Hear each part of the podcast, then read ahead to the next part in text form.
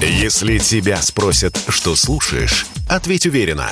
Радио «Комсомольская правда». Ведь Радио КП – это самые оперативные и проверенные новости.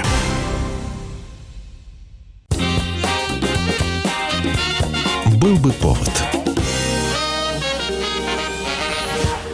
Здравствуйте, я Михаил Антонов, и эта программа «Был бы повод». 21 марта на календаре и обзор событий, которые происходили в этот день в разные годы, вы услышите в сегодняшней программе.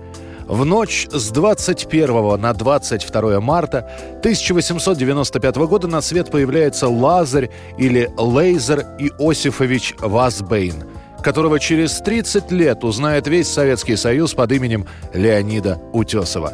Кем он только не был до революции, и куплеты пел, и в цирке выступал, и в роли конферансье себя пробовал, и в массовке немого кино участвовал.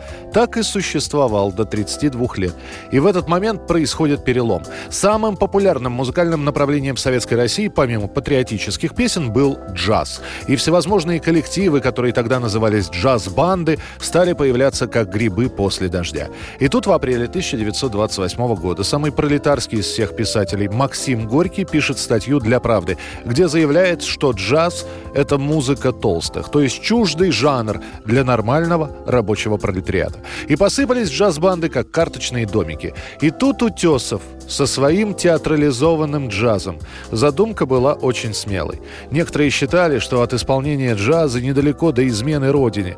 Но, тем не менее, 8 марта 1929 года в Ленинграде состоялось первое выступление театр-джаза, и оно было оглушающе успешным.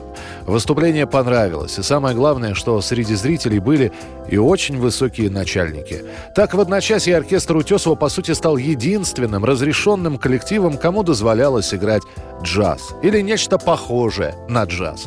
А имя Утесова с утроенной силой прогремело, когда на экраны вышла комедия Григория Александрова «Веселые ребята». В главных ролях Утесов и Орлова. Сталин смотрит кино и говорит «хорошая картина», как будто в отпуске побывал. Срочно выпускают пластинки, песни крутят по радио. Для бодрого подъема легко на сердце от песни веселой, для вечерних танцев песня «Как много девушек хороших». Как много девушек хороших,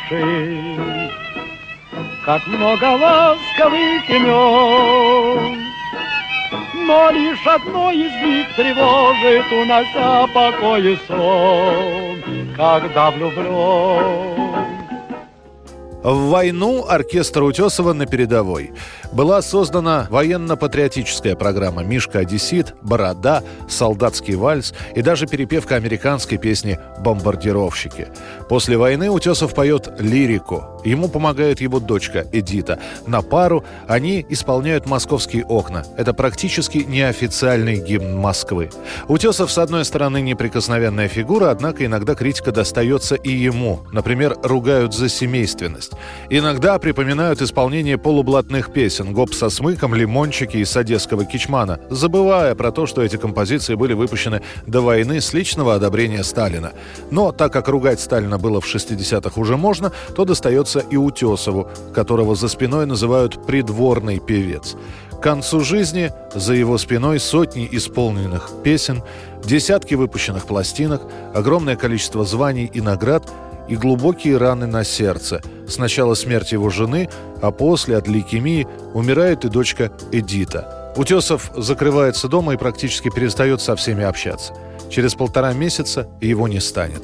А в родной для Утесова Одессе по-прежнему самой лучшей песней в мире будут считать песню, которая будет памятником великому музыканту. Есть город, который я вижу во сне, О, если бы знали, как дорог У черного моря открывшийся мне В цветущих акациях город В цветущих акациях город У черного моря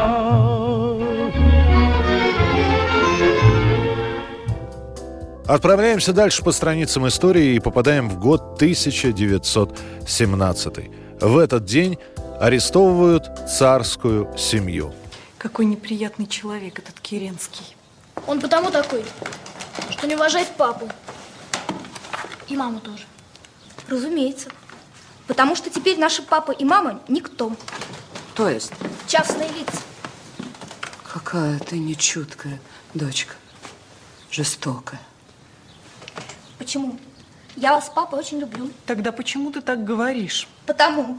А так ли он был нужен, этот арест? Незадолго до этого Николай II отрекся от престола, а далее разгорается конфликт. Госдума против ареста царя, члены Петроградского совета настаивают на нем. Историки пишут, что, может быть, именно в этот момент и нужно было царской семье подумать о том, чтобы покинуть пределы России. Но, увы, история не знает сослагательных наклонений. Николай и его семейство остаются в стране, а в результате постановление об аресте отрекшегося царя и императрицы было принято Временным правительством. Единственное, что удалось временно Временному правительству сделать, это добиться отказа от помещения императора с супругой в Петропавловскую крепость. Депутат Бубликов возглавляет делегацию Думы, которая прибывает в Могилев с постановлением об аресте. Там находится царь. Ничего не говоря о постановлении, Бубликов сопровождает царя до поезда, где он попрощался с матерью. И только тогда император, бывший, узнал, что он арестован. На следующий день Николай с семьей помещен под домашний арест в Царском селе. Генерал Корнилов еще ранее сам лично арестовал императора императрицу и детей Николая Александровича. Свергнутый император находится в царском селе вплоть до июля 1917 года, после чего его переправляют в Тобольск. Изучение его дневников показывает, что царь интересуется текущими политическими событиями, поддерживает июньское наступление, поддерживает восстановление смертной казни и назначение Керенского министром-председателем Временного правительства. Однако в целом он был больше поглощен семейными делами. Во время пребывания Николая под арестом в царском селе происходит ряд мелких эксцессов. Один из дежурных офицеров отказывается подавать царю руку, при этом произносит «Я из народа. Когда народ протягивал вам руку, вы не приняли ее. Теперь я вам не подам руки».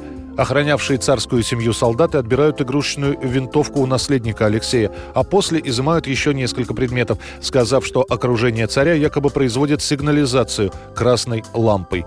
До расстрела остается чуть менее года. Год 1952. Во Франции, а потом и по всему миру на экраны выходит фильм «Фанфан-тюльпан» режиссера Кристиан-Жака, и главные роли в нем играют Жерар Филипп и Джина Лоллобриджида. Этот фильм сразу же после выхода получает прозвище «Вестерн эпохи Людовика XV». Что ждет тебя впереди, я тебе скажу. Дай руку. Чего тут гадать? Я все решил, он будет моим зятем. Но твоя свадьба еще выйдет не скоро. Как удивительно сходятся линии. Я вижу удачу, славу, богатство. Ты на чудесном коне, великолепнейшем мундире, весь в галунах. Какое счастье! Ты станешь солдатом самого славного полка всей Франции. Его Величество сделает тебя маршалом Франции. На главную роль сразу позвали театральную звезду Франции Жерара Филиппа. На главную женскую роль пришлось брать иностранку. Картина делается на итальянские деньги. В итоге на съемки приглашают актрису Джину Лулабриджиду. Она молодая, красивая и знает всего лишь несколько слов по-французски. Свою роль заучивает наизусть, а в перерывах Жерар Филипп обучает ее языку. Лента становится самой кассовой во Франции и Италии. Советское правительство спустя два года закупает фанфана для наших кинотеатров. Картина попадает на экраны, лишившись около 10 минут времени. Слишком откровенные по тем временам сцены вырезаются. Однако для мальчишек того времени было неважно, сколько поцелуев на экране. Главное, чтобы оставались драки на шпагах и головокружительные погони. Существует красивая легенда, а возможно и такой случай действительно происходил. В 1955 году Жерар Филипп посетил Москву. Когда он любовался Красной площадью, к нему подошел мальчик и робко спросил «Вы Жерар Филипп?» «Нет», — шутя ответил Филипп. «Простите, я ошибся», — сказал мальчик, ушел, а потом вернулся и, улыбаясь, сказал, «Не, вы не Жерар Филипп, вы Фан-Фан Тюльпан».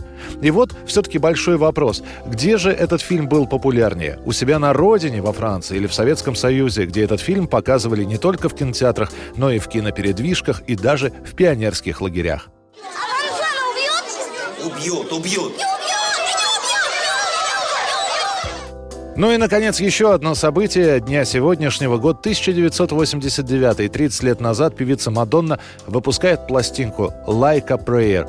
Лучшая реклама – это скандал, решила Мадонна и забабахала пластинку, которую обсуждали все – и визжащие тинейджеры, и церковные служители. Видео на песню «Like a Prayer» было громоотводом для религиозных споров. Там использовалась католическая иконография, символика, в том числе стигматы и сжигание крестов. Противоречит Лиричность, двусмысленность альбома были настолько провокационны, что компания Pepsi, в рекламной кампании которой Мадонна участвовала, приняла решение о расторжении контракта с певицей. В ряде городов католические общины публично сжигают пластинки певицы и ее изображения. А Мадонна устраивает гастрольный тур в поддержку альбома. Ватикан призывает не ходить на концерты певицы в Риме и грозит отлучением от церкви. Мадонна отменяет концерт в Италии, но при этом делает заявление «Мое шоу – театральная пьеса. Я никому не навязываю своего представления, как надо жить. Я просто описываю зрителям свое понимание жизни. Пусть они сами все оценивают». Это была программа «Был бы повод» и рассказ о событиях, которые происходили в этот день в разные годы. В студии был Михаил Антонов. Очередной выпуск завтра. Не пропустите. До встречи.